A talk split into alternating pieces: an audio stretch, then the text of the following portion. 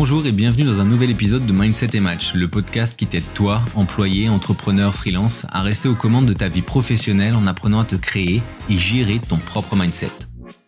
Pour ne rien manquer des nouveaux épisodes diffusés tous les mardis à 7h, je t'invite à me suivre, t'abonner dès maintenant en cliquant sur le bouton de follow et à télécharger l'épisode si tu souhaites pouvoir l'écouter à nouveau plus tard.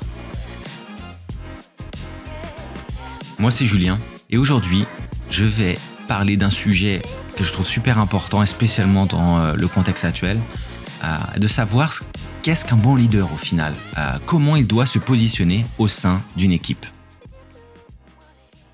Donc contrairement à une idée répandue, le leader, il n'a pas un rôle figé. Son rôle dépend énormément du contexte et des besoins de l'équipe. Et donc du coup, tu pourras avoir l'image d'un leader uniquement comme quelqu'un qui euh, dirige, euh, prend des décisions, quelqu'un qui a une certaine aura, que l'on suit euh, les yeux les yeux bandés, les yeux fermés. Mais je vais te montrer que ben, en fait le rôle du leader, c'est quand même beaucoup plus que ça. Un bon leader, être un bon leader, ça demande de l'expérience, mais ça demande d'être ouvert à toutes les situations et de savoir analyser les situations, le contexte, pour pouvoir bien se placer au sein entre guillemets de la formation. Ça fait un peu un terme militaire, mais mais en gros c'est ça, c'est savoir où se placer dans la formation pour pouvoir atteindre les objectifs. Donc pour moi il y a trois points euh, essentiels à aborder. Donc le leader en tant que guide, le leader en tant que soutien et le leader en tant que décideur. Et donc en fonction de ces trois positions, ben euh, le, le, leader il va avoir euh, que ce soit des attentes, des attitudes ou à mener des actions qui sont complètement différentes. Donc le premier point que je vais aborder, c'est le leader en tant que guide. Donc dans certains contextes, le leader, il agit comme un guide et il va fournir une vision claire. Il va définir les objectifs et il va montrer, en fait, le chemin à suivre. Donc en guidant l'équipe, il ne va pas forcément faire, par exemple, du micromanagement et être derrière tout le monde en train de dire, ah oui, toi tu dois faire ci comme ça, comme ça, comme ça mais il va être là pour dire, écoute, voilà, ta contribution se trouve dans ce périmètre. L'objectif, c'est celui-là. Et donc, du coup, je te laisse faire ton travail. Tu m'appelles si tu as besoin. Euh, je serai là pour, euh, je viendrai faire euh, des, des points réguliers. Mais voilà, on va avancer et je veux que tu puisses comprendre ta contribution au sein du projet. Parce que en connaissant sa contribution, en connaissant les attentes et le travail à effectuer, bah, la personne va se sentir beaucoup plus concernée et va aussi potentiellement faire un meilleur travail, euh, un travail aussi potentiellement plus efficace pour arriver à l'objectif commun. Donc voilà, guider les personnes, c'est aussi les stimuler et leur montrer qu'on leur fait confiance. Le leader comme soutien, c'est le deuxième point.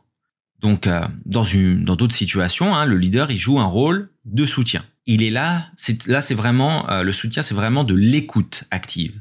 C'est écouter les membres de l'équipe, euh, reconnaître leurs forces, reconnaître leurs besoins, les encourager aussi à donner le meilleur d'eux-mêmes et être là comme euh, soutien, que ce soit aussi parfois émotionnel, qu'on crée un environnement de confiance. donc, on, on, leur permet de pouvoir parler sans avoir nécessairement de frein pour pouvoir aussi identifier les problèmes, les éléments qui peuvent entraver l'évolution, la réalisation d'un projet, et du coup leur montrer qu'on est là pour les aider à solutionner leurs problèmes, à passer au-delà de leurs difficultés, et du coup on les valorise encore plus. Ils se sentent valorisés et motivés, parce qu'on n'est pas là pour les euh, réprimander, on est là pour les soutenir. Enfin, le troisième point, c'est euh, le leader en le leader, pardon, en tant que décideur.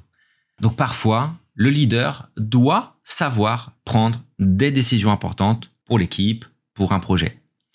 Et donc, euh, parfois, il doit aussi, de par le contexte, de par la situation, prendre une décision sur laquelle il ne va pas nécessairement consulter tout le monde. Donc, euh, ça peut inclure des choix stratégiques, des arbitrages, euh, des décisions critiques pour la progression du projet. Mais on va dire qu'en assurant ce rôle et en assurant et en assumant ce rôle de décideur, euh, bah, le leader, il va prendre la responsabilité de faire avancer l'équipe dans une direction bien définie et de garantir l'atteinte des objectifs fixés. Donc lui, en tant que responsable, il va justement se responsabiliser et euh, prendre certaines décisions pour lesquelles il a toute autorité, hein, bien évidemment, et qui vont permettre aux autres, aux membres de l'équipe, de pouvoir continuer à avancer. Donc, alors bien évidemment, hein, ça va dépendre énormément du contexte, ça va dépendre énormément des situations. Euh, parfois, il y a des décisions qui, qui, seront prises par un leader, mais qui sur lesquelles il aurait pu consulter tout le monde, mais qu'il ne l'a pas fait pour, je ne sais pas moi, contrainte de temps, contrainte de euh, décision par rapport à un client. Euh, voilà, on va dire que les, les contextes sont tellement différents que parfois il faut savoir faire preuve euh, entre guillemets d'autonomie et euh, de responsabilité. Il faut se responsabiliser par rapport à quelque chose et dire j'ai pris cette décision dans tel contexte. Ça ne veut pas dire qu'on ne doit pas la communiquer. Donc on ne doit pas communiquer le pourquoi du comment. Donc il faut expliquer pourquoi cette décision a été prise hein, pour que tout le monde soit au courant, pour que tout le monde comprenne et que tout le monde puisse continuer à avancer dans la même direction. Donc voilà, maintenant, je pense que tu as une, compréhension un peu plus claire du rôle évolutif du leader d'une équipe. C'est un multitool. Hein. C'est un multitool. Il doit être capable de s'adapter aux situations, au contexte. Et il doit être capable d'être celui qui guide en donnant une direction claire. Il doit être celui qui soutient en valorisant et en motivant les membres de l'équipe. Et il doit aussi être celui qui prend des décisions cruciales pour faire progresser le projet, pour faire avancer euh, une situation donc, c'est un rôle qui est compliqué. Euh, on prendra pas toujours les bonnes décisions, on fera pas toujours ce qu'il faut au moment, au bon moment. Mais l'important, c'est toujours de se rappeler de ces trois postes en fait pour euh, un leader et de toujours savoir se remettre en question, savoir analyser une situation passée et, euh, et pouvoir analyser de manière critique ce que l'on a fait pour pouvoir justement engranger de la connaissance et être plus efficace et prendre de meilleures décisions euh, par la suite pour le futur. En tant que leader, sois attentif au contexte, aux besoins de ton équipe et sache quand guider, quand soutenir et quand prendre des décisions pour maximiser euh, bah, du coup l'efficacité de ton leadership. Merci d'avoir écouté Mindset et Match le podcast. J'espère que cet épisode t'aura aidé à comprendre un peu plus le rôle du leader, hein, à comprendre qu'il n'est pas fixe, mais euh, qu'il doit s'adapter aux besoins des équipes et aux exigences de chaque situation. Si cet épisode t'a plu, n'hésite pas à t'abonner, partager. Et si tu veux discuter mindset, bah écoute, tu peux me contacter sur LinkedIn, le lien est en description. C'était Julien, à mardi prochain.